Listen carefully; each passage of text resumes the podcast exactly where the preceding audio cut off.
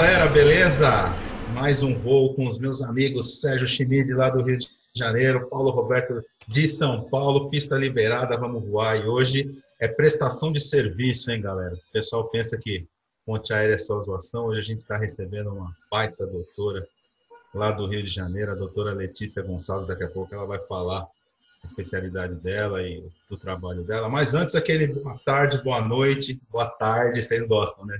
Muito. Boa tarde, né? Boa noite, bom dia. Do meu parceiro Paulo Roberto, lá do Tatuapé. E aí, Paulo, beleza? Beleza, Paulinho. Galera, tudo bem com vocês? Muita luz aí. Sérgio Schmidt, meu parceiro, Schmidt, meu parceiro do Rio de Janeiro, bom vê-lo. Doutora, obrigado por abrilhantar aqui o, nossa, o nosso voo. Serginho, segue contigo. Fala, galera. Aquele tradicional bom dia, boa tarde, boa noite. E hoje, como o Paulo Eduardo já comentou, o papo vai ser diferente. Embora ele escreveu Paulo Eduardi no nome dele é ali mesmo, hoje. né? Falar, eu ia falar, mas assim, já iam falar assim, pô, essa, essa agora já está já tá apontando um erro, mas já que o Sérgio falou. Então, e hoje a gente vai começar. O programa hoje vai ser uma vibe diferente. Vai ser pouca, não vai ter zoação e acho que é um, um programa até mais voltado para a mulher. Eu acho que a Letícia doutora Letícia vai falar um pouco. Vou passar a bola para ela, deixa ela se apresentar, né? Vamos começar. Primeiro, poxa, um prazer enorme estar com esses rapazes aqui. É, eles são pessoas demais, assim, já, já nos divertimos horrores aqui nos bastidores. É um prazer, pessoas inteligentes, espirituosas, engraçadas. E eles tiveram essa proposta da gente fazer um, um, um voo mais informativo, para a gente falar a respeito do câncer de mama. A gente teve aí o Outubro Rosa, em que a gente ficou falando demais de câncer de mama e as pessoas continuam tendo muitas dúvidas. Então, a gente vai bater um papo também sobre isso. Eu sou radiologista. Eu sou radiologista mamária, mas eu também sou radiologista geral. A minha formação, eu, eu fiz essa especialidade que, gente, que, muita gente nem sabe que existe, né? A radiologia. A radiologia, ela faz, ela está envolvida em todos os exames de imagem. Então, ressonância, mamografia, ultrassom, raio-x, tomografia, tudo isso o radiologista lauda esses exames, né? faz aqueles relatórios que a gente lê quando a gente faz um exame de imagem. E eu me especializei em mama.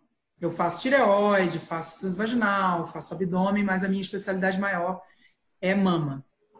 E apesar do Sérgio ter falado, o Sérgio, né, que falou que é um papo mais sobre mulher, a gente não pode esquecer que homem também tem câncer de mama, tá, galera? E aí, a gente tem que lembrar que o rastreio, que a gente chama de rastreio, é aquele exame que a gente faz quando a gente não tem sintoma nenhum. A gente não sente nada. Uma vez por ano, as mulheres acima de 40 anos vão lá no consultório do seu ginecologista ou mastologista, pega o pedido da mamografia e vai fazer sua mamografia. Isso é um rastreio quando você vai fazer um rastreio de uma doença que você não tem sintoma nenhum. Então, esse é o seu exame de rastreio. O homem não faz rastreio de câncer de mama. Por quê? Porque só 1% dos cânceres são em homens, né? no, no, no, no caso do câncer de mama. Então, não justifica rastrear uma doença que é tão incomum. Não é comum o câncer de mama no homem. Então, o que, que o homem tem que ficar atento? Se, se tem uma lesão palpável. Então, palpou alguma coisa na mama, corre para o médico, corre para o mastologista, porque a chance de ser um câncer de mama é muito grande. A gente não tem que ter lesão palpável na mama.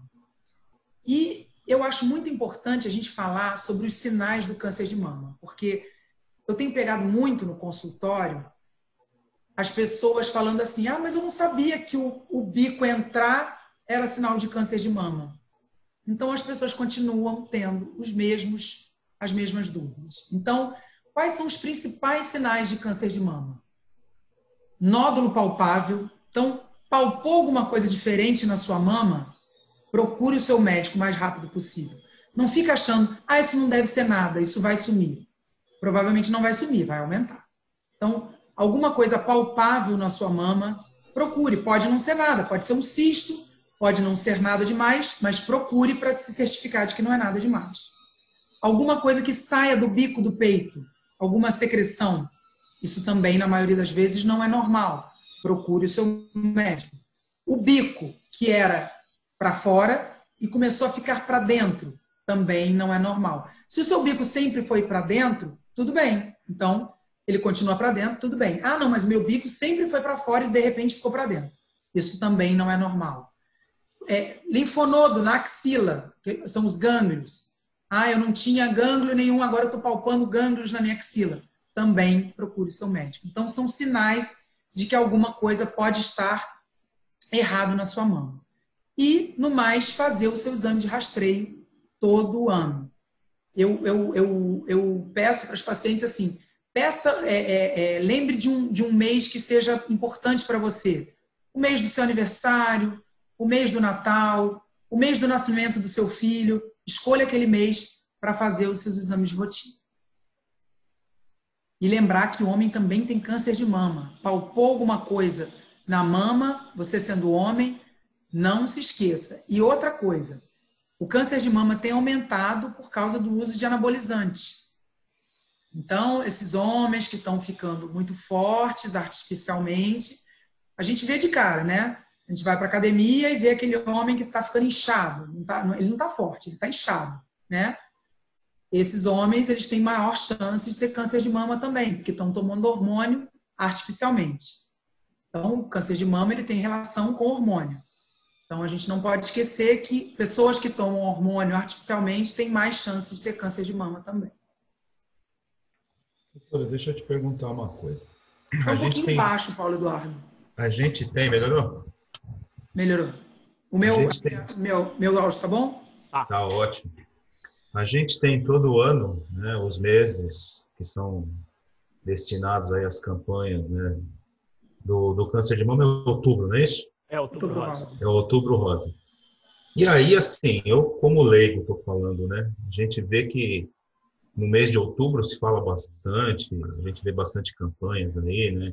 Nas rodovias, inclusive, tem lá. Na sua opinião, como médica, é, pensando em, em, prevenção, que é uma coisa que é, no nosso último papo até você falou que hoje em dia a, a tecnologia avançou, a medicina avançou, tem, tem muitos resultados positivos aí né, em mulheres que, que são diagnosticadas com câncer de mama. Qual que é o problema? É a comunicação que não funciona, que não é bem feita? Por que, que só se fala disso em outubro, pelo menos com mais ênfase? É, é o medo, é a desinformação? O que, que acontece? Porque, assim, homem não vai no médico mesmo. A gente tem essa... É cultura? O que, que é? Eu acho que é tudo junto, Paulo, porque a, a, a Primeiro, tem uma dificuldade de acesso. Né? A gente sabe que a grande maioria das nossas mulheres precisam do SUS. Então, a primeira dificuldade é o acesso. A mulher que tem o acesso, ela precisa que o seu médico solicite o exame. A gente sabe que no Brasil, por exemplo, nos países da Europa e nos países nos Estados Unidos, por exemplo, o rastreio a gente chama de um rastreio organizado. O que, que significa isso? As mulheres elas são chamadas para realizar o exame.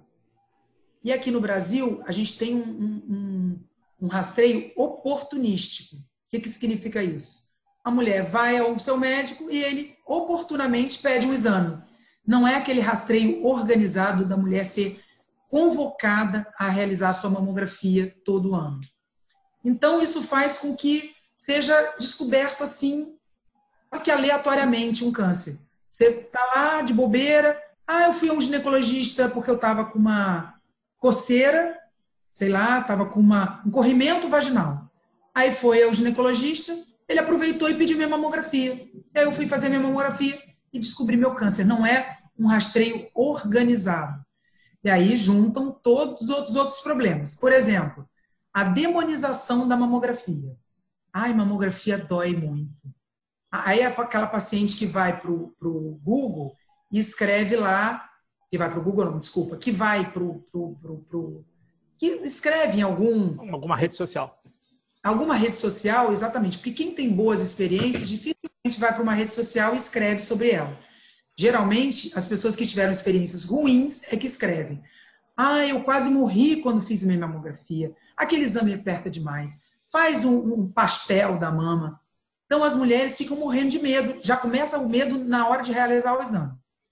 Elas têm medo do resultado. Então começa a ver um, também uma cultura do medo do exame que também não, não favorece. Aí a mulher tem medo do exame, tem medo do resultado. Quando ela tem algum sintoma, ela tem medo de procurar o médico, porque ela tem medo de, de, de saber que ela está com câncer. E ela às vezes e entra numa coisa da negação também. Ah, de repente, se eu, se eu deixar para lá, isso vai sumir.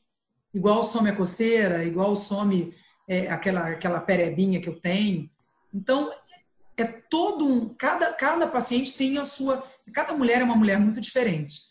Mas tem N motivos para a gente não fazer um rastreio que funcione tão bem. E tem aquela mulher que faz o exame direitinho e quando chega não tem, não tem biópsia. Porque tem poucos hospitais da rede pública que oferecem biópsia. Aí ela faz a biópsia e demora a ter é, é, acesso ao tratamento. Então, eu acho que a gente, eu que sou mulher, eu que sou médica, eu que sou mãe, mãe de menina, inclusive, eu tento empoderar, é uma palavra chatinha, né? De todo mundo quer empoderar. Mas eu acho que empoderar acaba sendo uma palavra importante. Porque eu procuro empoderar as minhas pacientes, porque eu acho que a gente tem que ser dona da nossa saúde, dona do nosso corpo. E eu falo, às vezes, eu já, eu já, eu já falei para paciente assim: ó, vai para a porta do hospital e chora daquelas pacientes que não conseguem ter acesso, de eu fazer diagnóstico, a paciente não conseguia uma biópsia. E eu falo assim, porque as pacientes se, as pessoas se ficam com pena. Então, se apiedam e de repente dão um tratamento. Porque todo mundo devia ter acesso a tratamento, a diagnóstico, a exames, mas a gente sabe que essa não é a realidade da maioria da população. Então, eu acho que a primeira coisa é ter informação. Ter a informação de que você tem direito você tem direito por lei, o SUS é um sistema único de saúde, a saúde é universal, então você tem direito. Você tem direito a fazer um exame de qualidade, a ter o seu diagnóstico, fazer a sua biópsia e ter um tratamento em tempo hábil. Porque é o que, é o que eu falei para vocês. A gente, quando a gente faz um diagnóstico precoce, a gente tem mais de 90% de chance de cura. Então, a gente tem direito a isso. É uma doença super comum, né? Aproximadamente 10% da população feminina vai ter câncer de mama. Isso é real. E o câncer de mama é o câncer que mais mata as mulheres. Então a gente não precisa mais morrer de câncer de mama, tem cura. Então eu preciso saber os sinais do câncer de mama, saber que tem rastreio, eu tenho um exame que faz o diagnóstico precoce. Então eu tenho que ter acesso a esse exame, fazer o diagnóstico e ter um tratamento, ter acesso a esse tratamento e me curar. E tem essa esperança, ela cai por terra quando eu chego e falo assim: ah, mas aí eu vou fazer diagnóstico, eu, não, eu chego no hospital, não tem biópsia. Eu tenho a biópsia, mas eu chego no hospital, não tem tratamento. Então, a gente tem que lutar por esses direitos que são nossos. A gente tem direito à saúde, a gente tem direito, e eu falo para as mulheres, tem que brigar. Tem que brigar, e aí é esse empoderamento de falar, eu tenho direito. Eu conheço meu corpo, eu sei que meu corpo isso aqui está diferente, isso não é meu, e eu vou me livrar disso. E a gente consegue, a gente é, é com luta, sabe? Eu estou lá no hospital público, eu sou médica privada e sou médica do hospital público.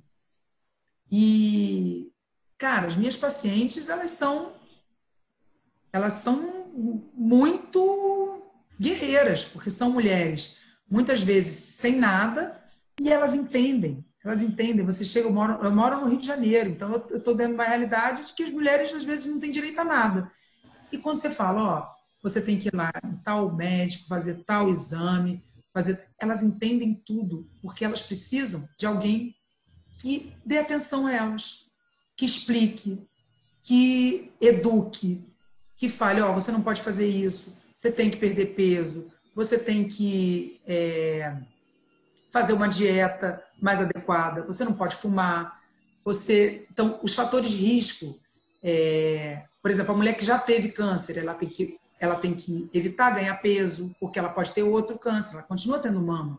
Então, um fator de risco importante para ter outro câncer é já ter tido. Então, ela tem que evitar continuar tendo fatores de, fatores de risco para ter outro câncer. Então, Mas para isso as pessoas têm que ser informadas. Não adianta, essas campanhas, elas às vezes são muito vagas. A gente tem que ir naquela mulher. E quem é que está com aquela mulher? É o médico daquela mulher. Então, aquele, aquela paciente que chega para mim, ah, mas ninguém nunca me falou isso. Ontem eu atendi uma paciente lá no Hospital da Lagoa, onde eu trabalho. Ela teve, ela teve câncer é, bilateral. Aí eu virei para ela e falei assim: Você tem filhas, mulheres? Ela falou: Tenho, duas filhas. Você sabia que as suas duas filhas são pacientes de risco? Não, ninguém me falou. Eu falei: Sim, câncer bilateral num parente de primeiro grau torna suas filhas pacientes de alto risco.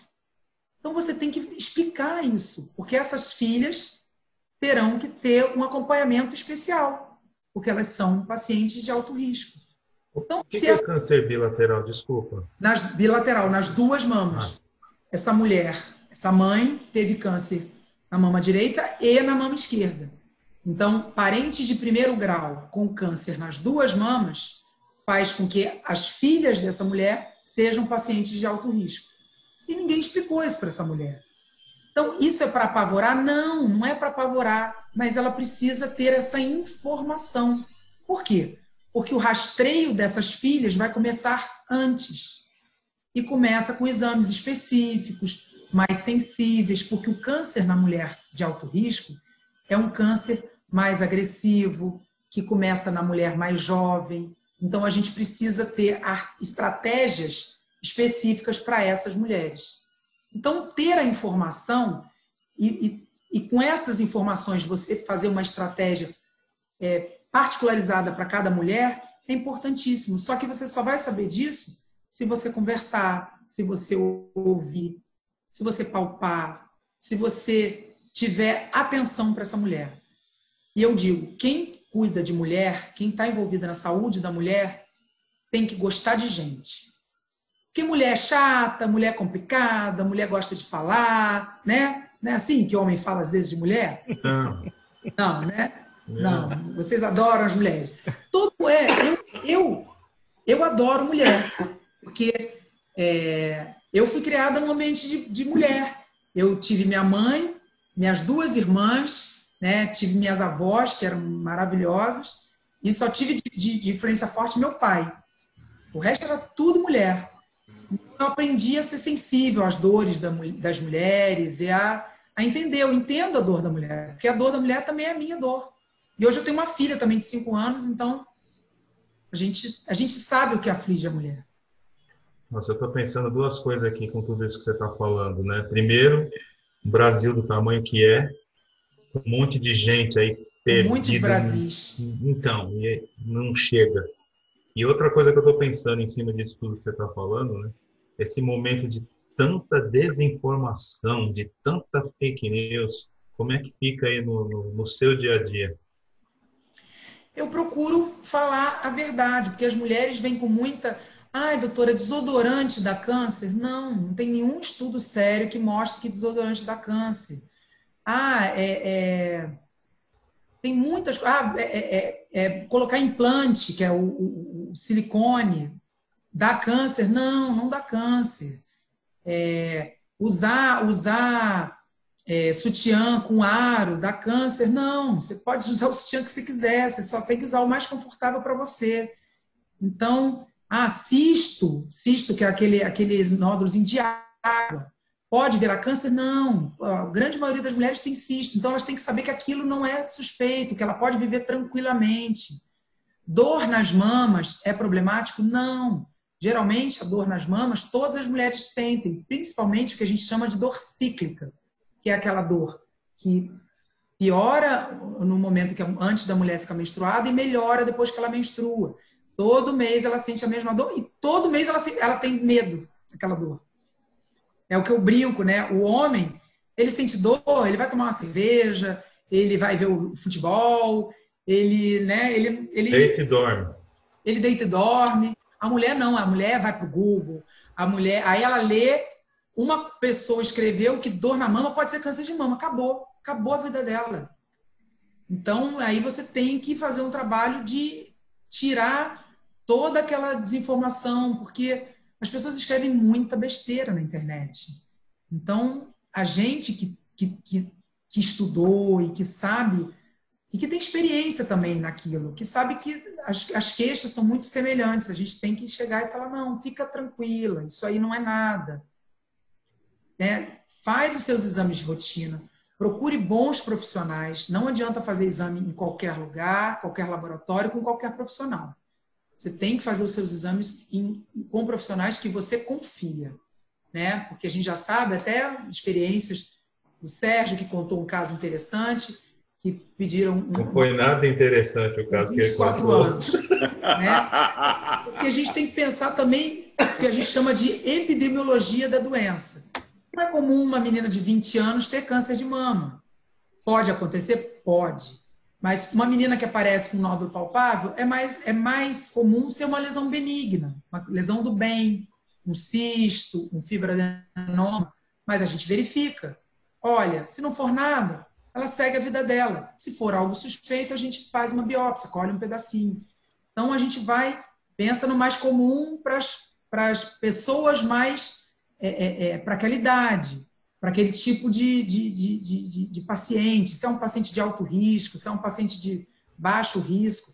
Agora, lembrando, aquela paciente que chega para você e fala: Ah, eu não tenho nenhum parente na família que tem câncer de mama, eu não vou ter câncer de mama.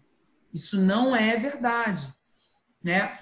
Cerca de 85% dos casos de câncer de mama são do tipo que a gente chama esporádicos. Eles não têm relação teoricamente familiar. Eles são o primeiro caso. Ou, ah, eu tive uma bisavó que teve câncer de mama e agora eu estou com câncer de mama. Eles não têm relação familiar. Então, não ter casos de câncer na família não te protege contra o câncer de mama. Ser mulher é um fator de risco para câncer de mama. Então, você é mulher e tem mama, você pode ter câncer de mama. E esses sintomas, eles estão associados à dor ou não necessariamente? Na maioria das vezes, não.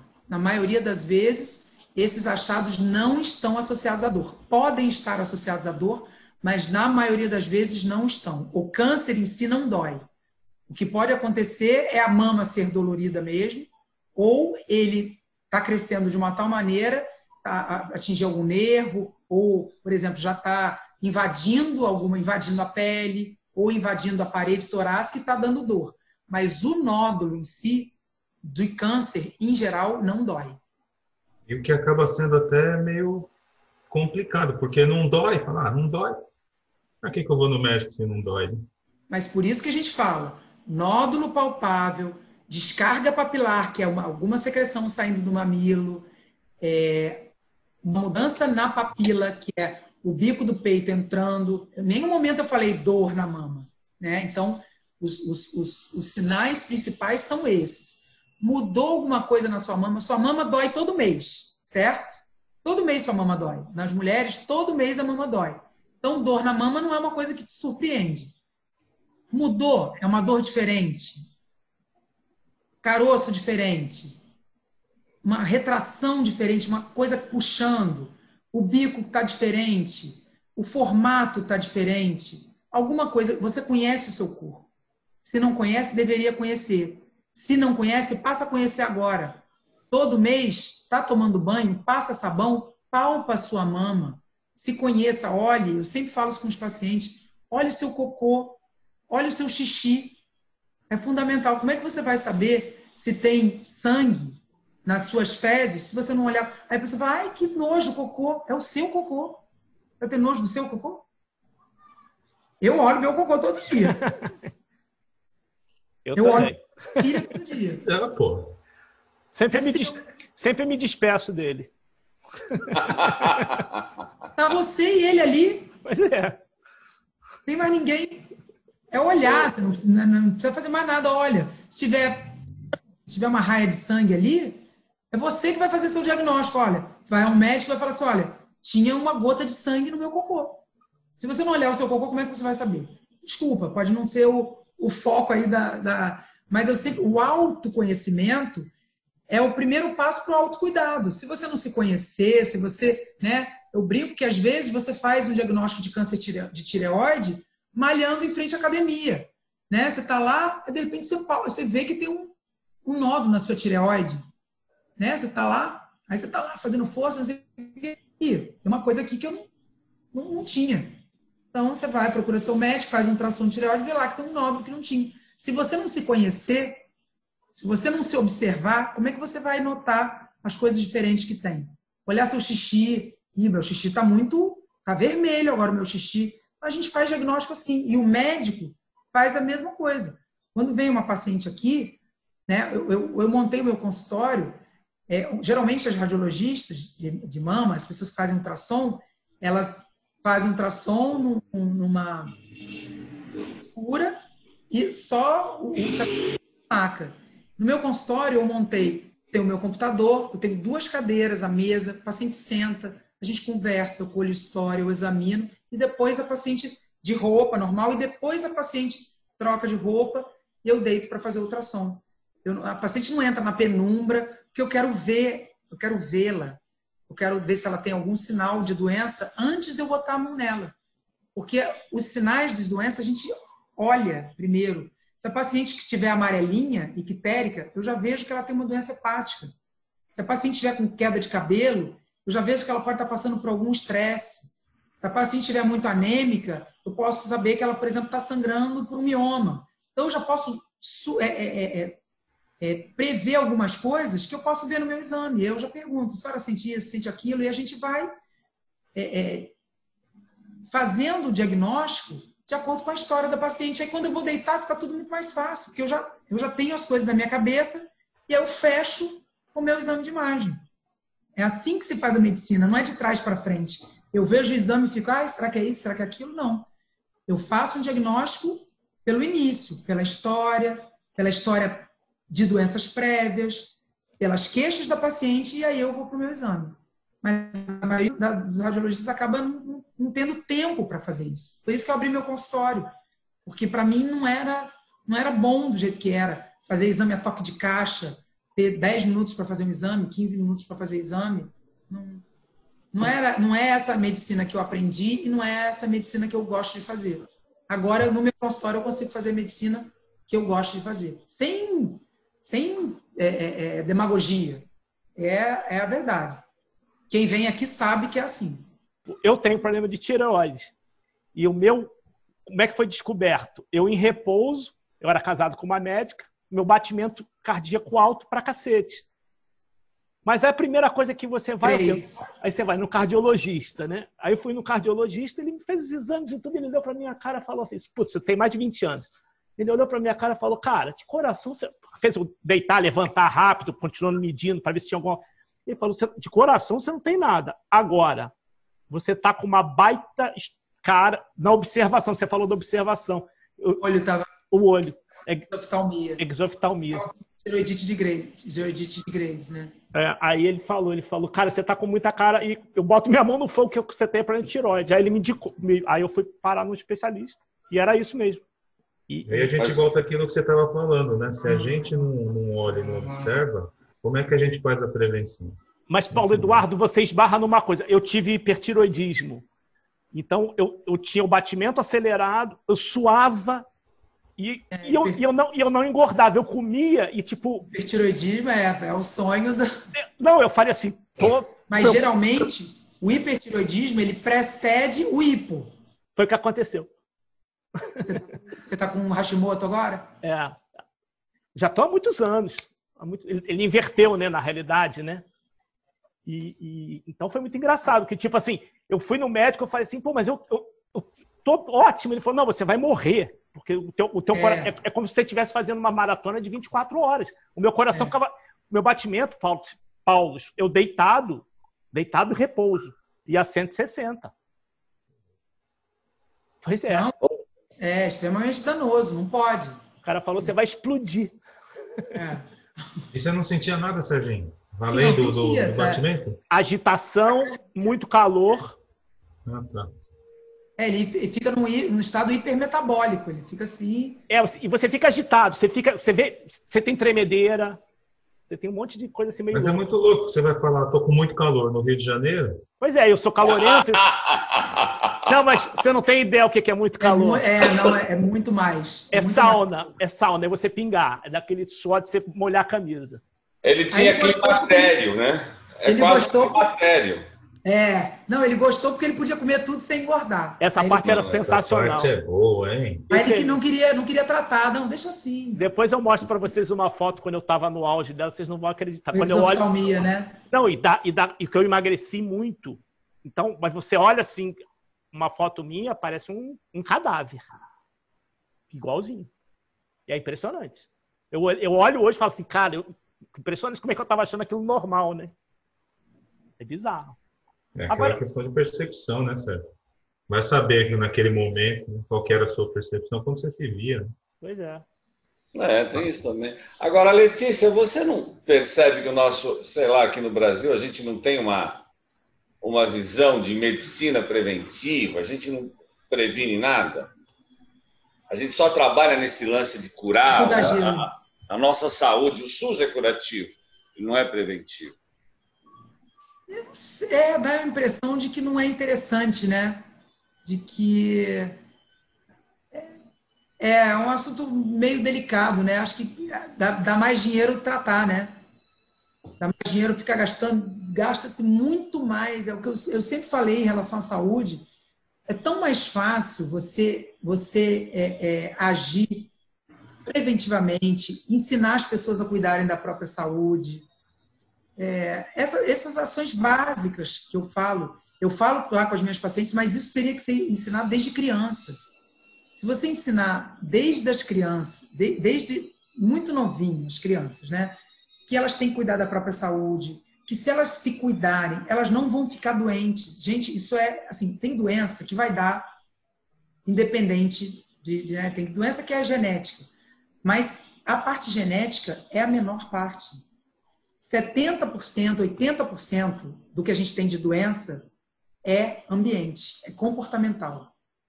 Então a gente fica hipertenso porque a gente come sal demais, a gente fica diabético porque a gente come tudo errado, a gente não faz exercício físico, o nosso corpo foi feito para se movimentar. A gente é, a gente é solar, pegar sol. Então a gente tem a, a gente tem a, a, a, a a vitamina D baixa porque a gente não pega sol. Então, assim, ah, não pode pegar. Aí o dermatologista fala que não pode pegar sol porque dá mancha. Não pode pegar sol no rosto. Mas a gente tem que pegar sol no resto do, do corpo. Então, a gente é ser diurno. A gente não pode passar a, a noite sem dormir. Então, assim, lógico, ah, o vigia noturno. Tá, mas ele, ele é uma questão profissional. Mas pessoas normais, assim, que não estão dando plantão, nem que são vigias noturnos e tal, a gente tem o nosso ciclo circadiano, que a gente chama, que a gente tem que ficar acordado durante o dia e dormir bem à noite. Como que a gente faz para dormir bem à noite? Se alimentando bem, né? diminuindo açúcar, diminuindo sal, fazendo exercício físico, diminuindo estresse. Falar é fácil. Eu sei que falar é fácil. Eu sou estressadinha, eu adoro um doce, faço isso, que isso para mim é fundamental. Mas eu procuro levar uma vida mais saudável possível. Mas é, é, se a gente ensinar para os nossos filhos, para as crianças, que isso tudo é importante, a gente diminuiria a carga de remédio que a gente toma absurdamente.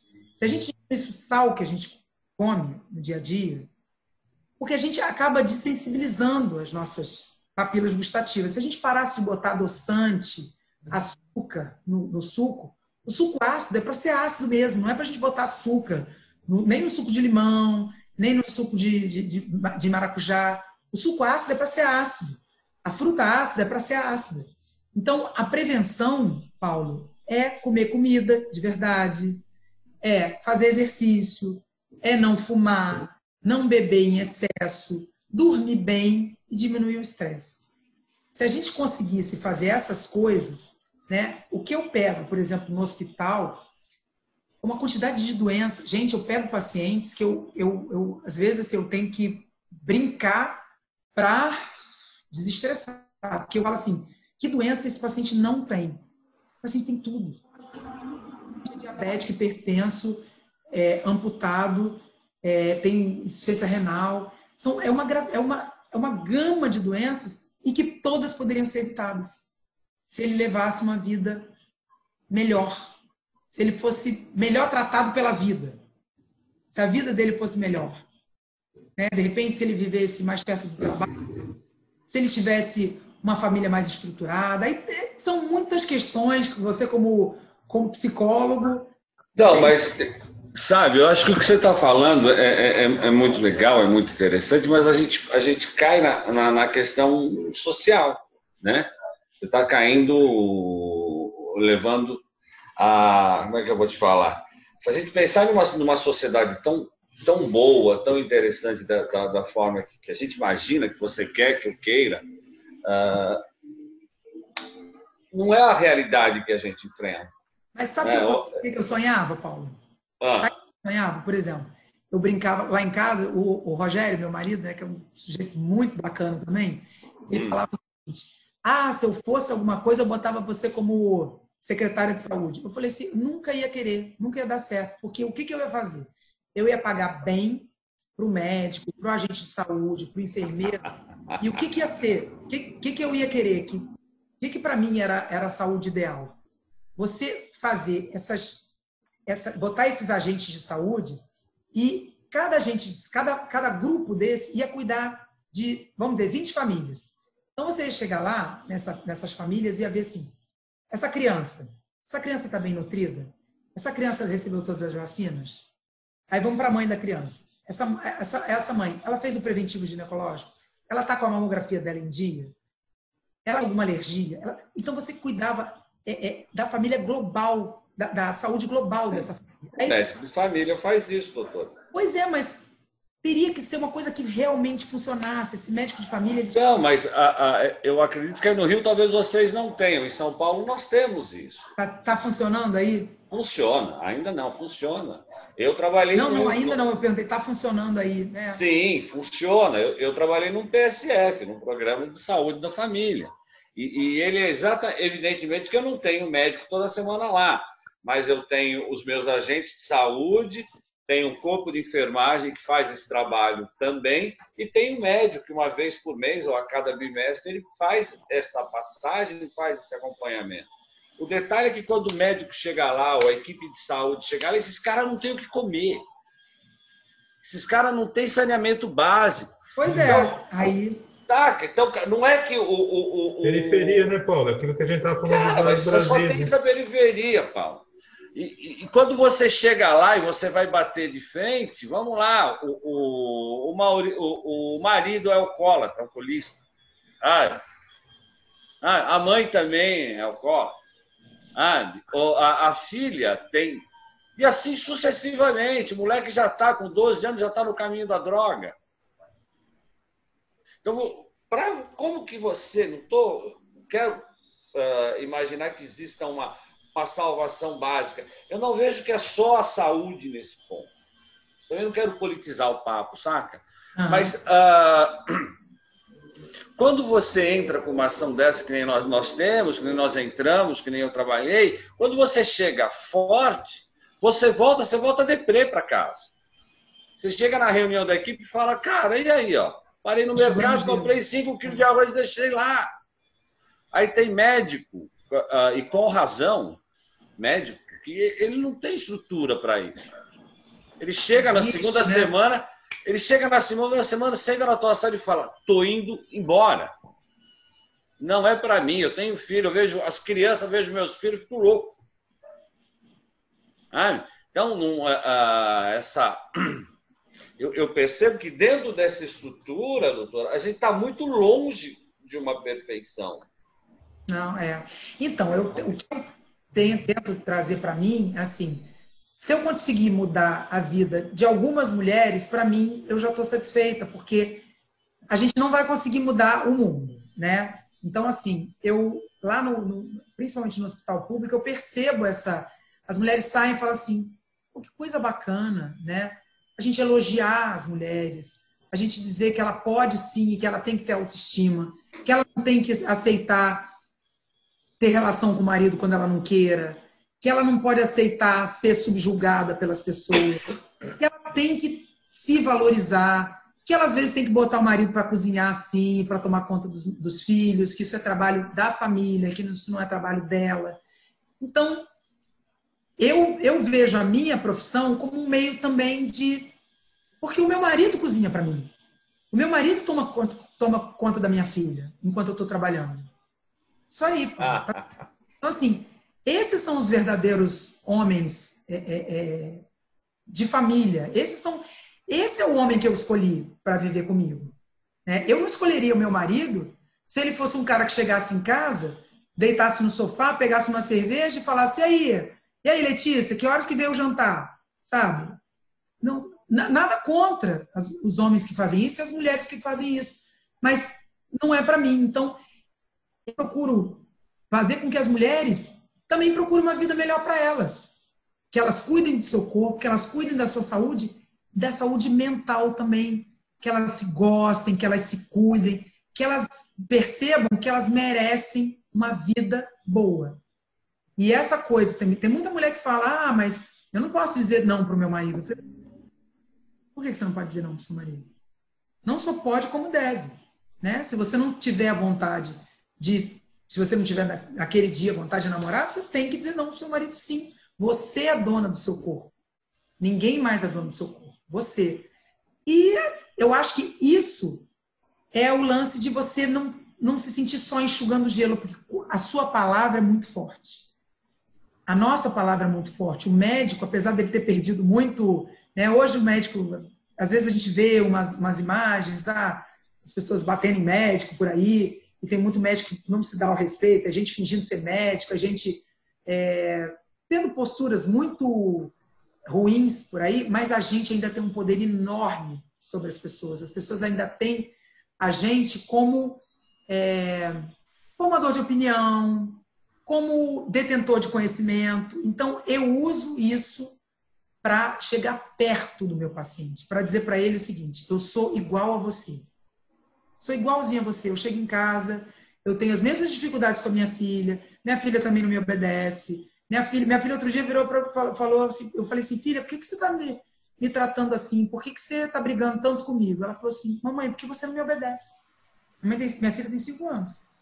Então, assim, as mesmas dificuldades que todo mundo tem, eu tenho. Eu não sou melhor que ninguém porque eu sou médica. Muito pelo contrário. Eu vejo as maiores bizarrices o dia inteiro. Eu sou frágil, eu sou fraca, eu tenho dúvida o tempo todo. Eu tenho dúvida de como agir, eu tenho dúvida de como passar uma notícia ruim. Eu tenho vontade de sentar e chorar também, junto com o paciente. Sabe? Eu sofro, sofro muito. É, eu tenho dúvidas cruéis, eu me sinto uma médica fraca às vezes, porque eu não tenho todo o conhecimento do mundo, ou porque eu não sei fazer tudo o que eu preciso, porque eu me sinto enxugando gelo às vezes, mas às vezes eu falo, poxa, hoje foi um dia bom, porque eu consegui passar boas palavras para os meus pacientes, eu consegui passar esperança, eu consegui falar para essa mulher que ela vai se curar, que ela tem que lutar, que eu estou junto com ela, que eu dei as mãos para ela e ela se sentiu acolhida por mim. Então, isso é muito bom. E isso é uma coisa que, que eu me sinto. É, é, isso é uma coisa isso é uma, é uma situação sobre a qual eu me sinto privilegiada. Aí eu falei assim, porra, eu tô na profissão certa. Que coisa boa de eu poder ser médica e estar tá aqui com essa mulher podendo passar isso. Hoje, olha, olha o que eu ganhei hoje de uma paciente. Olha só que coisa linda. Coincidentemente, tá? Ó, a paciente fez isso aqui para mim. Olha só. A gracinha. Ela fez uma caixa, sabe? Agradecendo. Eu fiz o diagnóstico de câncer de mama dela em 2018. A Bela fez um monte de, de coisa, fez cadeira, sabe? Escrito obrigada por tudo. Então, assim, que, que, que, que valor tem isso? Que preço tem isso? Sabe? Não, não tem preço. Ela fez imã de geladeira com a foto da minha, da minha filha, do meu marido. Então, Olha que legal. Isso, isso é o que isso é o que vale na vida, sabe? O dinheiro é importante, a gente precisa de dinheiro para viver, mas essa satisfação, essa coisa de poder mudar a vida de alguém, né? Anonimamente. Eu não sou famosa, né? Ninguém fala Agora meu... vai ficar. Ah, é. Agora segura. meu nome na, na, da televisão, sabe? Eu não, não, não, sou, eu sou roceira, eu nasci em Santo Antônio de Pádua e não, não tenho fama nenhuma, mas isso é o que me dá felicidade. Eu acordo todos os dias feliz por ter esse privilégio de poder fazer isso por algumas pessoas. Eu não vou conseguir salvar o mundo, eu não vou conseguir salvar todas as pessoas carentes e, enfim, eu também tenho essa angústia de às vezes estar tá enxugando gelo, mas a gente consegue fazer alguma coisa. Eu tenho certeza, Paulo, que você também consegue. Vocês com esse programa, porra, super divertido, vocês conseguem divertir um monte de gente. A gente precisa tanto de humor, a gente precisa tanto de alegria. E é isso. Mas, você, sabe, sabe que, que, você. Opa, vamos lá, pode é, falar. Você falando, eu tô hoje, eu tô daquele jeito. Tô acelerado. Mas tudo isso que você está falando, essa gratidão, a gente vê, por exemplo, em alguns vídeos no seu Instagram, dos seus pacientes. E eu acho que o fato de você ser do jeito que você falou que é, é que faz as coisas acontecerem desse jeito. Porque o médico é, é aquela coisa, né? A gente olha para ele e está outro patamar, né, Sérgio? É. Na verdade, é o que você está falando. Você aproxima, consegue um diagnóstico melhor e tem esses resultados que a gente vê aí no Instagram e com essa paciente que fez esse, esse presente. Só queria dizer isso, Paulo, vai lá.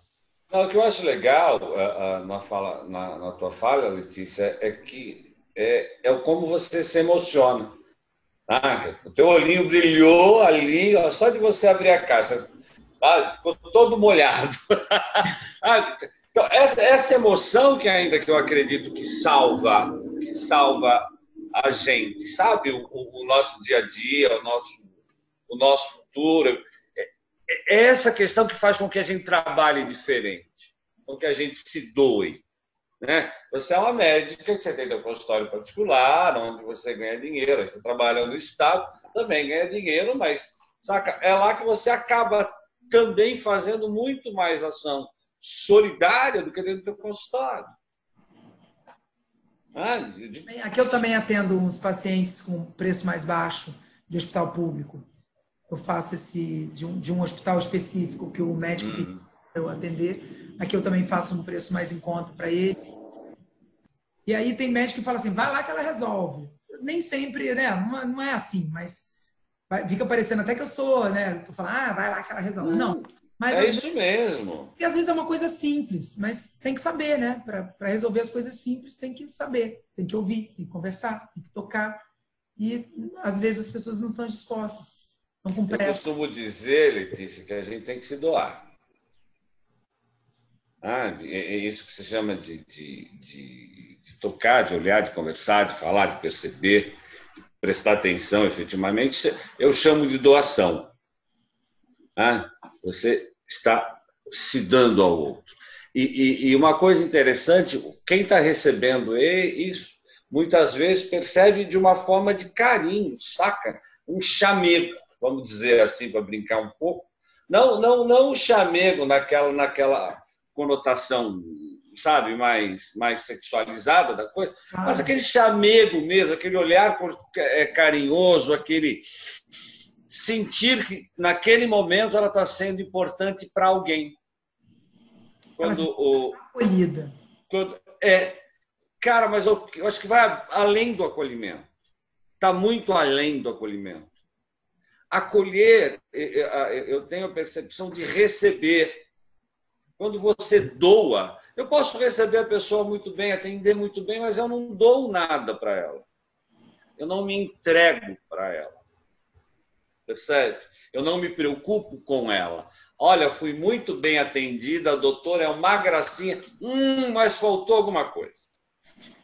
Então, o, o, acolhimento, talvez você esteja usando o mesmo termo que eu, mas eu percebo que esse doar, esse, esse, esse aceitar o outro é importante. Sabe? Eu, eu costumo usar de exemplo isso muito com o Paulo Eduardo, que, a gente, que nós somos professores, e, e, a gente tem que fazer isso com o aluno. O aluno, ele, não, ele quer ser acolhido, ele quer ser bem recebido. Tem muita carência, né, Paulo? Doe para ele.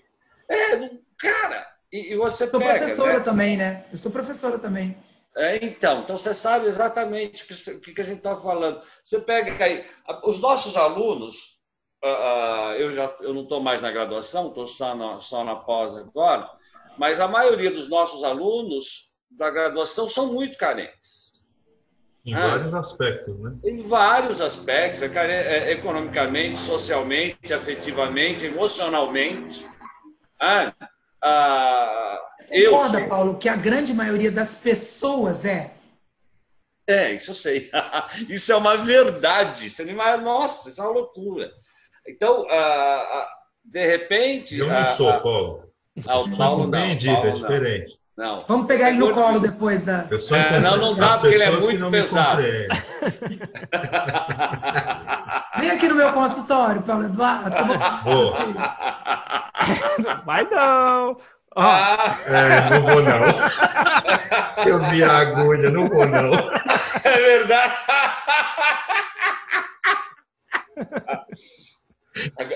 Agora, essa foi boa, né? O, sabe? Então, Me desconcentrei. Os alunos a, são muito carentes. Não desconcentrou nada. Isso, isso, é, uma, é uma fala nossa. Que Ele é, é desconcentrado todo o tempo. A gente substitui muita gente para os alunos. Percebe? Eu, Paulo.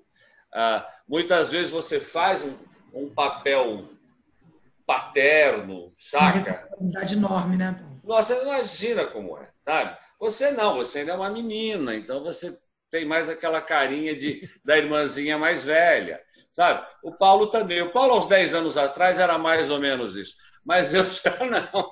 Eu já tenho mais uma cara de tiozão. 10 então, anos atrás eu, eu, era menino. É, 10 anos atrás você era menino. O, eu já não, eu já tenho. A maioria da molecada que está lá tem aluno com idade para ser, vai. Vamos dizer assim, meu neto. E é sempre bom deixar claro e lembrar que o senhor foi meu aluno. É verdade, é verdade, é verdade, eu fui teu aluno. É. Mas, olha, isso, isso prova que você não foi um bom professor. Eu fui aprovado. Você passou. Isso prova que ele foi um excelente professor. é nada, ele me, ele me aprovou. Foi por empatia. É verdade.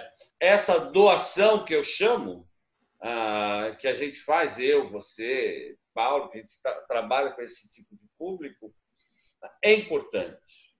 Porque não, se encontra isso em qualquer lugar, saca? Você não encontra isso. E aí é comum, inclusive, a gente tratar com paixão das coisas. Né? A gente briga às vezes, às vezes eu chego lá no hospital, brigo com todo mundo. A gente é mais cri-cri, não sei vocês, mas às vezes a gente é mais porque a gente gosta das coisas mais certas, aí fica brigando para as coisas serem do modo mais correto. Mas é porque a gente acha que vale a pena. Quando a gente parar de brigar é que é o problema, né? Quando a gente, se a gente desistir. A gente realmente, gente como a gente não pode desistir. Porque eu acho que a gente é que leva para frente sonho, é, é, é, é, esperança. E a gente não pode, porque tem muita gente. Os meus alunos também, eles. Eu não sei se eles mentem, né? Mas eles me elogiam, falam que aprendem, falam que gostam da aula. E eu sou uma pessoa muito verdadeira. Eu, quando eu erro, eu erro. Eu falo assim, gente, errei isso aí, sabe? Não sei, vou pesquisar, vamos ver junto. Eu acho que a gente cresce junto, não tem porquê. Eu acho que essa, esse patamar que, que os médicos se colocam acima dos outros, eu nunca entendi isso. Meu pai sempre, meu pai era médico e eu me espelhava muito nele. Meu pai sempre foi uma pessoa muito simples. Eu via meu pai indo ao Carrefour comprando três botas de 30 reais cada uma e usava cada uma até furar. Então, meu exemplo de simplicidade era, era esse. Meu pai nunca se vestiu de maneira. Então, quando eu vejo essas pessoas muito engravatadinhas, muito. Sabe, não é isso. Eu gosto. Eu, eu ia para a residência, porque eu subia escada, descia escada, eu ia de tênis. E até hoje eu me, me visto de forma simples. Eu, eu sou pela simplicidade. Ah, lógico, às vezes a gente tem que se arrumar. É, hoje eu tenho consultório, tem que ir um pouco mais arrumadinha, porque o paciente gosta de te ver mais arrumado. Mas a simplicidade está em você. E você leva para onde você for. Então, você falar a linguagem do paciente, xingar se tiver que xingar, porque o paciente se sente à vontade, aí ele se abre com você, é aquilo que a gente fala, né? Se o paciente não se sentir à vontade, ele não vai falar daqueles comportamentos que ele, que ele teve, que ele fez isso, que ele fez aquilo, ele tem que se sentir à vontade. Aquele, a, aquela conversa ali é a que vai te dar o diagnóstico. Então, é, é o que você quer. E, e eu costumo dizer assim, que eu sempre falo isso, quem não gosta... Meu pai, meu pai quando era meu pai é falecido, né? Mas quando ele era vivo, ele me via sofrendo com paciente, com histórias tal, desde a faculdade, eu chegava em casa e falava, pai, peguei um caso assim, um paciente assado, todo estropiado. Aí em casa é assim, as histórias muito bizarras, muito dramáticas. Aí eu falei para ele assim, pai, eu decidi que eu vou fazer clínica médica. Aí meu pai falou assim, de jeito nenhum, Letícia. Você não pode fazer clínica médica, você se envolve demais com os pacientes. Você vai ficar louca. Vai... Aí eu ainda queria fazer psiquiatria. Aqui mesmo que ele achava que eu ia. Aí ele falava: Não, Letícia, você tem que fazer uma, uma especialidade que você se mantenha distante dos pacientes. Faz radiologia. Radiologia é uma, é uma especialidade entra, faz exame, mexe com máquina, não, se mantém distante. E você vê que você não foge à sua essência. Que eu fiz radiologia, era para eu ficar distante e eu não consigo me manter distante. Eu me envolvo. Você vê meu WhatsApp, é tudo cheio de paciente. O paciente vira meu amigo, paciente me manda pamonha, paciente, sabe? É uma relação, né? Me manda pãozinho. E claro que assim, é uma relação que às vezes eu tenho que manter uma e eu só dou notícia ruim, assim, só dou. Eu dou muita notícia ruim. Eu às vezes tenho que chegar e falar assim, putz, olha só, você está com uma lesão aqui na mama, vamos ter que biopsiar. E mesmo assim o paciente não tem raiva. Ele se sente, ele sente esse essa preocupação, esse carinho, porque até notícia ruim eu e eu dou a notícia ruim, eu não fico eu não fico falando, ah, você não tem nada, não se preocupa não, eu falo. E as pacientes sabem, ó, a doutora Letícia fala mesmo. Porque não adianta eu não falar e daqui a três, quatro dias ela ter a notícia ruim de que ela está com câncer de mama. Então eu falo, mas eu falo assim, ó, vamos juntas, estamos juntas, vamos lutar, vamos, você vai se curar. Você vai ter uma batalha aí pela frente, não é fácil, mas você vai conseguir vencer. Essa é, é uma doença curável, você vai conseguir. Só que vai vir um período difícil aí. O cabelo vai cair, é, é, é, a, a, quimioterapia às vezes tem muitos efeitos colaterais, pode ser que você perca a mama, mas a gente vai estar junto, você vai conseguir. Você tem amigos, você tem família e tem coisas mais importantes. A sua vida é mais importante a gente vai percorrer essa batalha juntos. E, e a gente segue com verdade, com transparência e com o que você falou, segurar na mão, porque é um momento de muito desamparo. Quando você chega para uma mulher e fala que ela está com câncer de mama, a primeira, primeira, ela perde o chão, ela perde tudo. Se ela tem filhos pequenos, ela fala: eu vou desamparar meus filhos, né? Ela se sente absolutamente desamparada. Então é a hora que você tem que segurar a mão dela e falar assim: você não está sozinha, você não está desamparada. Somos uma legião de mulheres aqui, somos uma legião de pessoas, de médico, de enfermeiro, de a minha secretária. Minha secretária é um doce de pessoa, sabe? Ela liga, tá tudo bem? Você tá bem? Você, a biópsia foi ontem? Como é que tá a sua mama? Como é que você está? Então, é um, é um ciclo de cuidado que vai acompanhar essa mulher para ela não se sentir desamparada. E é isso é tratar o outro, é o que eu falo para minha filha todo dia. Quando ela faz uma falta de educação com alguém, quando ela faz uma coisa que não é legal, eu falo para ela: minha filha, não faça com os outros o que você não gostaria que fizessem com você. Ou melhor, trate os outros como você gostaria de ser tratado. Então, se eu tivesse um diagnóstico desse, eu gostaria de ser amparado. Então, eu procuro amparar. Então, fazer com os outros o que você gostaria que fizesse com você. Acho que é esse, essa é a mensagem que eu, que eu levo para minha vida. Não sou perfeita, estou longe disso. Faço às vezes coisas das quais eu não me orgulho, mas tento fazer o que, o que eu sei fazer de melhor. E cuidar de gente eu, eu gosto. Gosto mesmo. A gente vê que está funcionando pelos depoimentos lá no Instagram, né, Serginho? É, mas eu tenho pouquíssimos seguidores, você viu? Não, isso não importa. A gente vê algumas, alguns é. vídeos, a gente vê alguns vídeos e isso fica muito claro. O importante é o qualitativo, né? Sim. Fica muito claro lá mas, quanto eu... essas, essas mulheres elas confiam no seu trabalho são gratas. É, mas a Letícia faz uma coisa que eu fui casado com médica, né? Então eu tenho um pouco de experiência no do assunto, quer dizer, do convívio, né? E, e eu vivi experiências que eu, eu, acho que o grande problema do médico é até onde ele se abre para realmente estar junto com o paciente. Porque o paciente, quando vai lá, vamos falar real. Quando a gente vai no médico, é porque o negócio não tá legal, né? Alguma coisa aconteceu. Preventiva, que ninguém aqui faz preventivo. Então, quando a gente vai, o doutor fala, a doutora, tá tudo bem? Não, não tá tudo bem, senão eu não tava aqui, né? Que a vontade de responder já é essa. Mas o, a, o quanto que a, o médico tem que te entender para realmente ele estar tá junto, te, te, apoiar, que nem você falou, o apoio. Eu dei aquele meu exemplo daquele meu exame que eu fiz com 30 anos, que o cara foi absurdamente frio. Então, tipo, eu me sentia, que eu falei para você, tipo, falei, quando o cara falou, ah, se for maligno é catastrófico na sua idade, aí eu sentia, aí, o cara ficou mais distante do que ele já estava quando eu cheguei, né? Ao mesmo tempo, depois, aí caí num outro que não tinha nada a ver, o cara sentou, olhou, para que, que você fez isso? E o cara, toda vez que eu ia lá fazer a, a, a anual, a visita anual, ele falava, cara, toda vez ele falava a mesma coisa, para que, que você fez isso? Para que, que pediram para você fazer isso, né? E, e, e, eu esbarrei em dois caras de tireoide muito interessante. Um, dois tratamentos diferentes. Um era aquela coisa de matar a tireoide e, e adeus. E bati. E antes de eu. Aí eu, eu senti assim, aquela coisa que você não sente tanta afinidade no médico, que eu tenho muito isso. É, aí eu falei, putz, será que já vou para isso? Aí fala, não, vai nesse outro cara aqui que é o Bambambam Bam Bam também. É uma outra escola, para Aí eu fui no cara, o cara é meu, é meu meu Deus, tipo assim, ele falou assim, o que, o que ele estava tentando fazer não é errado, é uma outra linha de tratamento. A minha linha, no teu caso específico, dá pra gente, acho que dá pra gente fazer sem tirar, só no controle do remédio. Só que você vai ter que... né? É, só que ele falou, tipo, você vai ter que ser um cara assim totalmente, não pode falhar na, na medicação. E, mas é um cara assim sensacional, sabe? O cara batia papo comigo, trocava e aí acabou que o tratamento dele funcionou. Mas ele falou, ó, daqui a um ano pode ser que a gente, eu vire para você e fale assim, vamos ter que fazer o cobalto radioativo. Mas sabe, você vê como é importante essa empatia para você ter adesão ao tratamento? O cara pode ser um gênio, mas ele pode chegar lá e falar assim, Sérgio, você vai fazer isso. O cara pode estar certo, mas é o jeito como você fala. Isso. O cara, para conseguir uma adesão ao tratamento, ele precisa ter empatia. Isso. Ele precisa chegar e falar da forma, sabe? É, é o, tem gente que nasceu com esse talento, tem gente que nasceu só com o talento do conhecimento. O cara sabe, mas não sabe, não, não tem empatia, não tem simpatia, não tem. E, e, muitas vezes você vê gente, muitas vezes, que, que finge.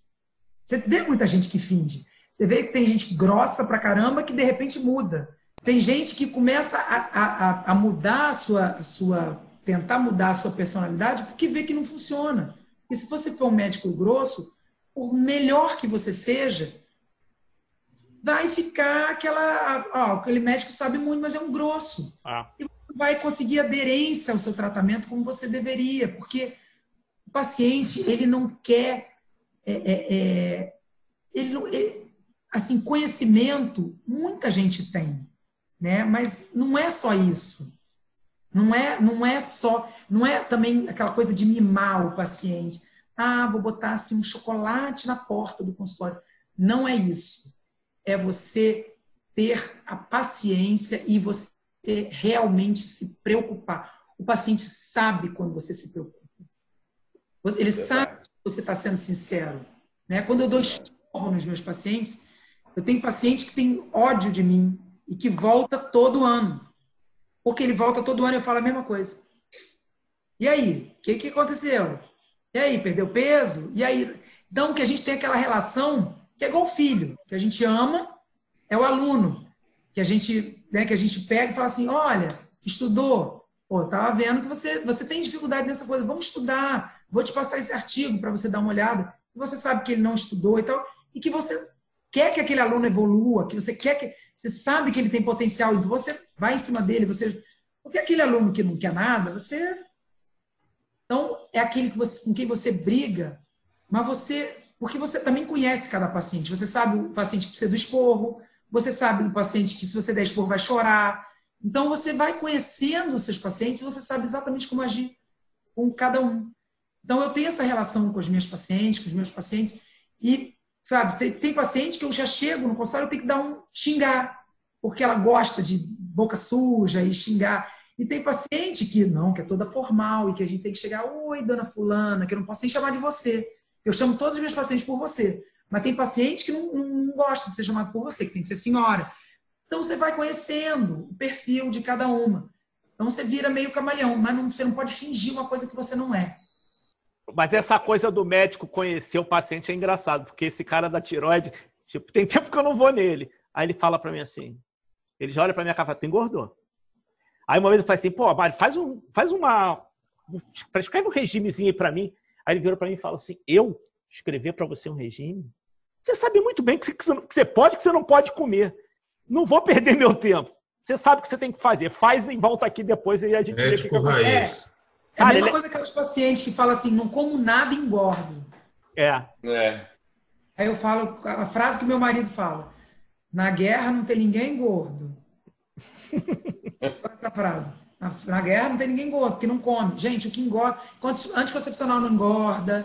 É... Não, o que engorda é comida. Não o que engorda é a gente que come. É. A comida. o problema é que comida é bom pra caramba. Todo mundo gosta. Também gosta doce. Mas o que engorda é comida. Se a gente quer emagrecer, a gente tem que comer menos do que, do que gasta, né? Então... Agora, eu lembrei de um assunto que a gente conversou naquela nossa primeira reunião, para a gente conheceu a Letícia, que eu acho que é legal de ser falado, aquela história da Angelina Jolie. Ah, tá. É verdade. Bem é. lembrado, Sérgio. Porque tem é... muitas mulheres que chegam no consultório e que falam, ah, eu quero tirar as, as cancerofóbicas, que a gente chama, né? As pessoas que têm uma fobia com câncer, contra, né, de terem câncer, que é uma coisa assim muito evidente, que cria uma ansiedade na vida da mulher, e toma essa mulher assim, que ela acorda pensando em câncer, dorme pensando em câncer, e elas, elas chegam com essa, com essa queixa e com essa vontade, ah, quero arrancar as duas mamas. E quero fazer igual a Angelina Jolie fez.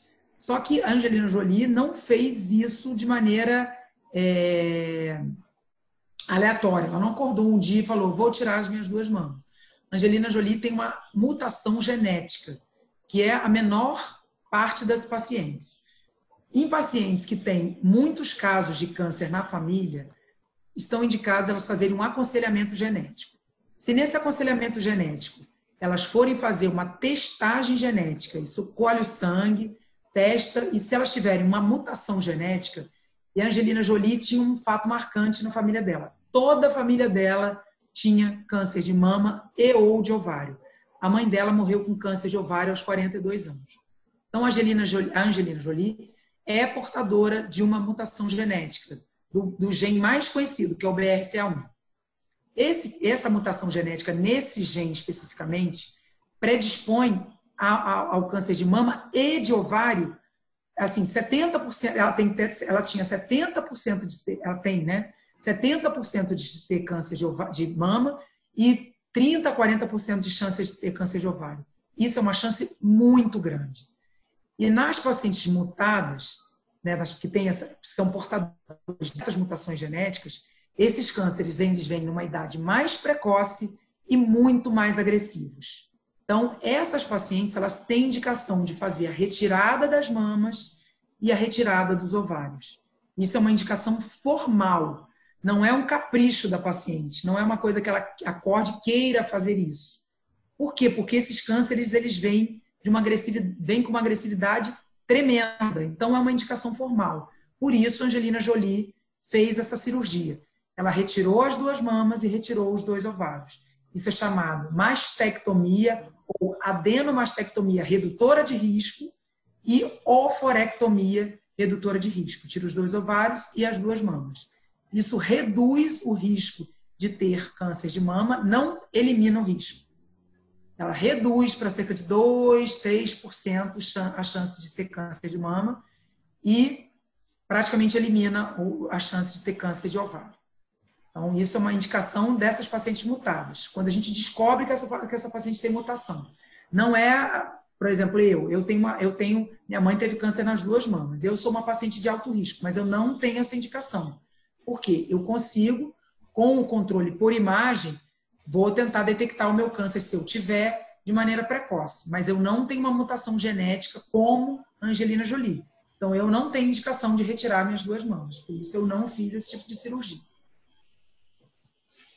Então, esse efeito Angelina Jolie foi um efeito bom, porque é uma mulher uma, é, é, é, muito conhecida, muito famosa, e saiu na capa do Times que ela tinha feito essa cirurgia. E aí todas as mulheres, todas as mulheres, exagero, né? Mas muitas mulheres foram procurar nos seus médicos e falaram: Eu quero fazer essa cirurgia, como se fosse uma. Uma, uma prevenção.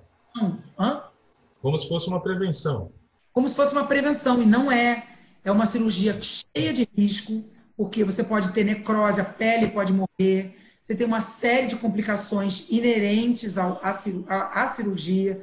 Não fica bonito, não é uma cirurgia, ah, uma cirurgia estética, você tira para botar um implante. Não é, não é uma cirurgia estética.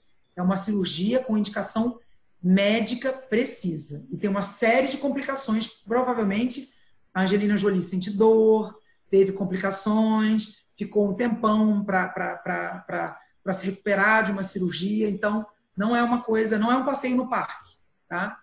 Então, não é uma coisa que a gente indique para fazer assim, não. E Ô, não Letícia. pode ter câncer mesmo assim. Letícia, o interessante é que ninguém fala o que você falou agora. Né?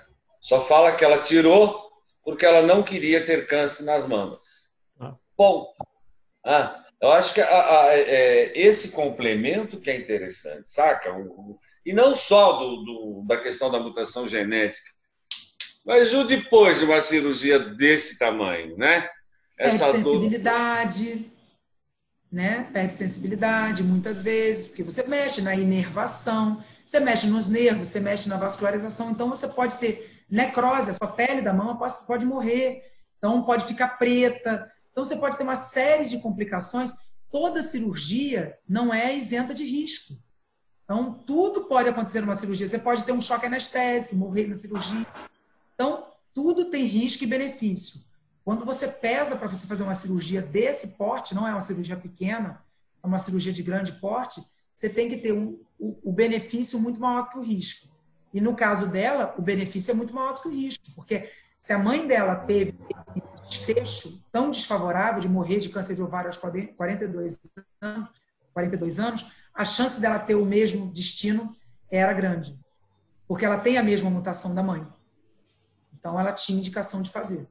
Ela não foi é, impulsiva, ah, quero tirar as mamas. Não, ela fez uma cirurgia super bem indicada no caso dela. Eu tenho várias pacientes que fizeram a mesma cirurgia, com mutação genética. Legal, né, cara? Legal no sentido, legal no sentido da informação. Desculpa, o legal saiu ruim agora. Ah, não, mas é é o que eu falei para você, Paulo. É legal sim, porque as mulheres, as pessoas têm que estar munidas de informação até para fazer a é. sua opção. Eu sou muito adepta do livre-arbítrio. Inclusive, tem mulheres que são mutadas e optam por não fazer. Porque é muito complicado, Paulo, você chegar para uma mulher que não tem doença. Ela não tem doença e falar assim: você vai tirar as duas mamas. Ela não tem doença. Ela está prevendo, ela está fazendo uma cirurgia redutora de risco. Ela está reduzindo o risco dela de ter uma doença, mas ela não tem doença. Então, ela está fazendo uma amputação de dois órgãos dela para prevenir uma doença que ela ainda não tem. E que ela nem sabe se vai ter, né? Que pois não é. sabe se vai ter. Exato. Então, é uma coisa delicada coisa que você tem que sentar com o seu médico, conversar, falar dos riscos, de como é feita a cirurgia, de, de porque, por exemplo, a gente, tem, a gente tem mama embaixo da pele, a gente tem mama na axila, a gente não consegue tirar a mama toda. Então, é uma cirurgia redutora de risco. Não é uma cirurgia que tira o risco completamente. Então, você vai fazer uma cirurgia grande, vai tirar suas glândulas mamárias o máximo que puder, e você mesmo assim ainda pode ter câncer de mama. Então, é uma opção que você faz, não é uma coisa que deva ser, que deva ser imposta a uma mulher. Então, você tem que estar munido da, da informação e tomar essa decisão, se você julgar que é a melhor decisão para você. Então, por isso é que eu sou muito a favor disso. As pessoas têm que ter a informação correta. A fake news ela, ela é extremamente danosa. E agora, com, com, com o Covid-19, a gente está vivendo uma, uma era extremamente péssima, né? Não tem nem palavra para dizer. Nojenta. Nojenta, as pessoas falam um monte de besteira.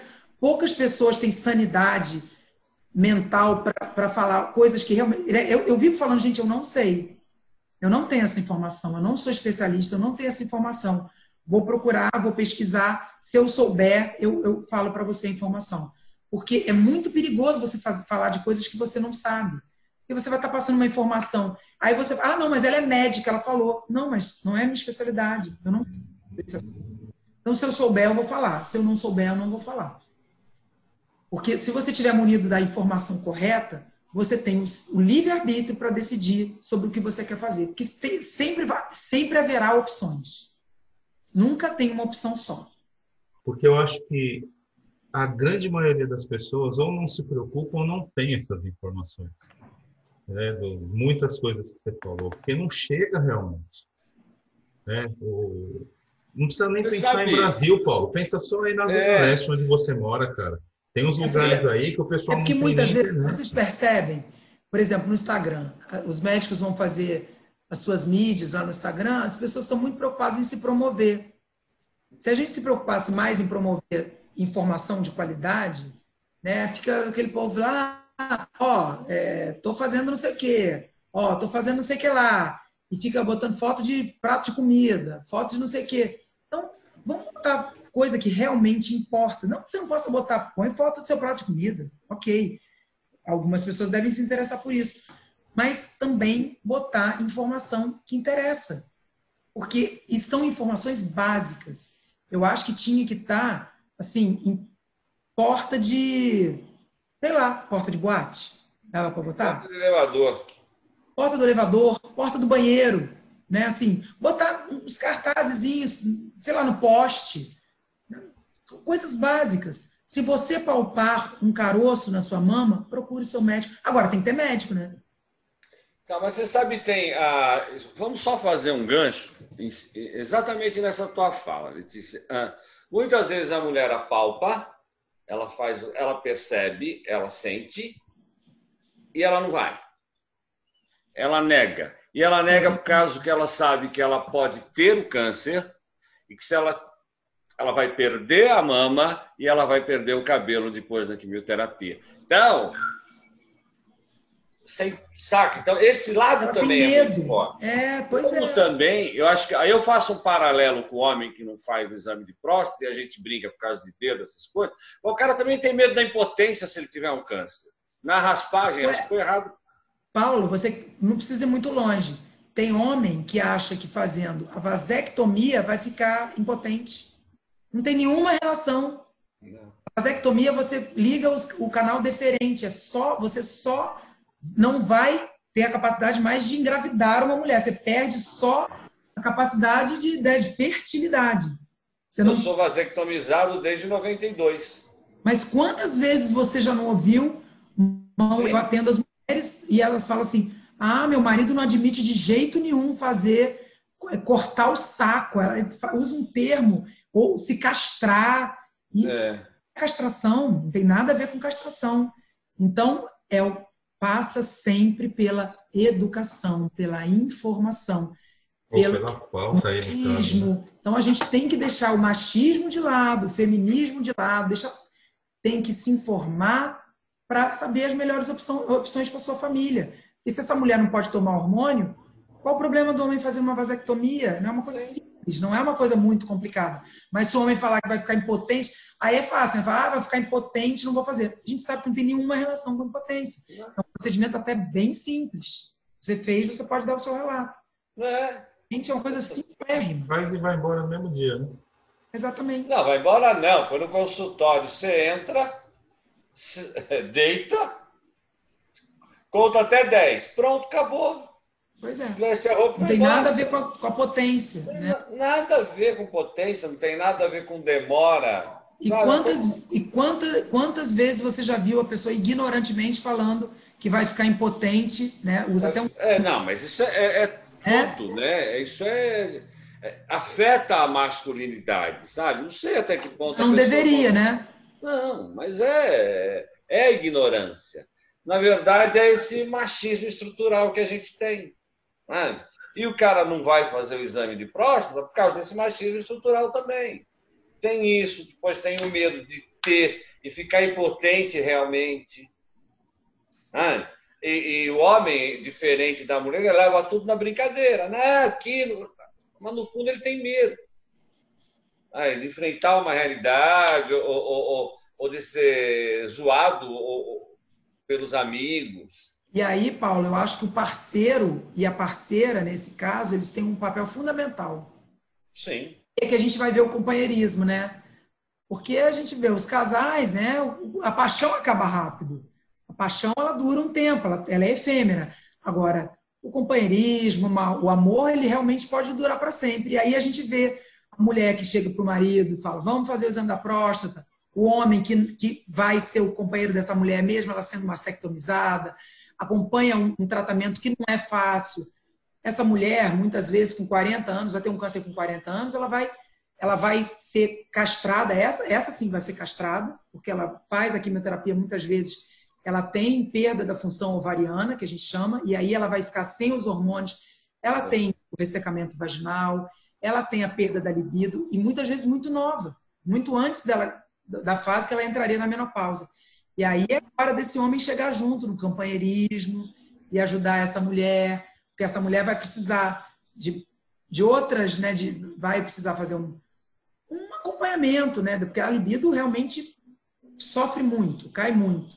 E aí, se esse homem não for um homem companheiro, ele vai ser mais um obstáculo na vida dessa mulher que já está enfrentando uma doença já cheia de, de, dificuldades. Então. É, mas você tem a certeza, se esse cara não for companheiro, ele já largou. Ele já largou, ele já saiu. Para ele aquilo é um problema e ele não, não é dele. Então, é, talvez a, talvez já fosse um problema, né? Só vai ser a cereja do bolo, né? É, é. Então, essas, essas situações são, são muito, como é que eu vou te falar, caóticas. Aí, aí tem outro, um outro lado, e eu vou puxar a sardinha para minha brasa, é nessa hora que a, a, a terapia ajuda bastante. Só que é um outro preconceito que a gente tem contra a terapia. Sabe? As pessoas não gostam de fazer terapia. Quem faz, gosta. Mas quem muita gente precisa e tem medo, tem vergonha, acha que terapia para louco. Eu falo que terapia, para mim, a terapia, eu sei que é uma, é uma comparação ridícula, tá? Mas para mim, terapia é igual musculação. São as duas coisas fundamentais que a gente tem que fazer na vida: musculação é. Porque musculação vai te dar força muscular, coisa para você andar para o resto da vida, para você não ter osteoporose, para você ter qualidade de vida, para você ter mais músculo e manter um peso adequado para sua para a sua faixa etária em várias faixas etárias. Então, musculação é o que eu brinco que é o mal necessário, porque todas as pessoas gostam, mas tem que fazer. E terapia é para é a alma, para a cabeça. Um vai cuidar do corpo e o outro vai cuidar da cabeça. Então, terapia e musculação, para mim, são as duas coisas. Se você pega isso que você fala, é a questão da saúde integral, né? Você integraliza. E não pode esquecer também de cuidar um pouco do espírito, né? da, dentro da sua crença, das suas rezas. É, que você, que aí, você... Mas isso, isso eu, eu deixo mais para porque isso é muito particular de cada pessoa. Né? Tem... Mas não, não, mas não, não, vamos nem inferir em cima disso. Mas é bom cuidar disso também. Cuida da, da mente, cuida do corpo e cuida da alma. Pronto, fechou. Não, e outra coisa, porque e, e eu vejo que tem umas pacientes cuja fé ajuda demais, demais. Assim, é, é, é, eu tenho pacientes assim que elas encaram a doença com uma naturalidade, com uma leveza, com uma tranquilidade, com uma serenidade que eu falo assim, gente, como é que você consegue? Elas me respondem, a minha fé. A minha fé que me ajuda. Então, também, se, quando as mulheres conseguem essa, essa, essa, trabalhar essa questão bem, também é uma coisa que ajuda muito. Nem todas conseguem. Que fé é uma coisa que você tempo você tem. Às vezes não é muito fácil. Mas, assim, a terapia e a musculação, é assim, eu falo assim, você gosta? Não. Faz. Você gosta? Não. Faz. Não é questão de gostar. Faz. Desculpa, você não gosta, mas faz.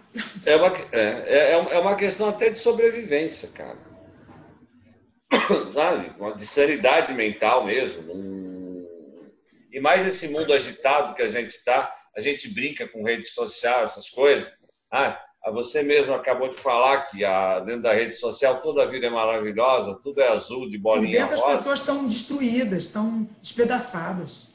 Não, então não adianta. Aí você tem efetivamente um aumento, um aumento de suicídios, o suicídio está aumentando assustadoramente, principalmente de adolescentes. Você tem o um aumento no, nessa questão do bullying também, que está ligado a tudo isso, a rede social. E por aí vai, depressão, ansiedade.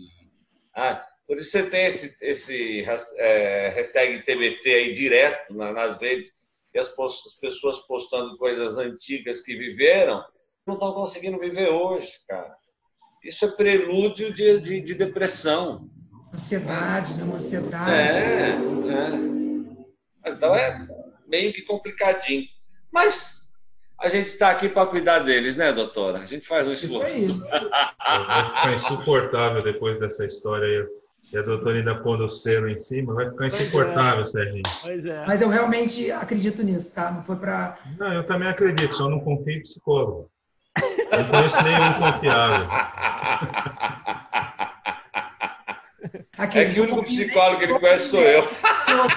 Danou-se, Paulo, estamos lascados. Vai fazer o quê? Né? Vamos deixar, vamos deixar ele para lá. Um dia ele vai é. precisar de nós, um dia ele vai precisar de nós. É, é. Vamos torcer, vamos, Nós estaremos deixar. aqui para, para, para, para acolhê-lo. Acolhê-lo. Não, mas você falando, eu acredito. O Paulo não passa credibilidade quando ele fala isso.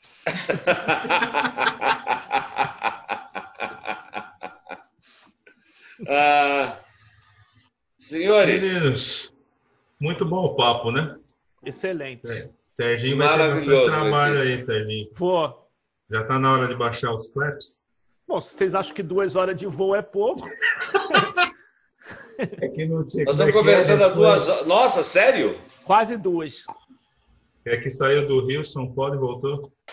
Letícia, muito obrigado. Foi muito legal ter você aqui. Foi, eu acho que você veio para agregar mesmo muito valor conosco. Eu espero que você tenha se divertido, porque eu me diverti. Isso é verdade. Tá? Um beijo enorme para ti. Um beijo enorme para a Sofia, para o maridão. Muita felicidade para vocês, tá bom? Obrigada. Pessoal. Ó, já vou chamar vocês de amigos, que para mim já ficamos. Sim, sim. Com Paulinho, um abraço. Serginho, um abraço. Muita luz para todos nós. Muito, muito, muito obrigado. Me diverti muito e vocês são fantásticos. Muito obrigado. Um beijo. Obrigado. Tchau, gente. Tchau. Até.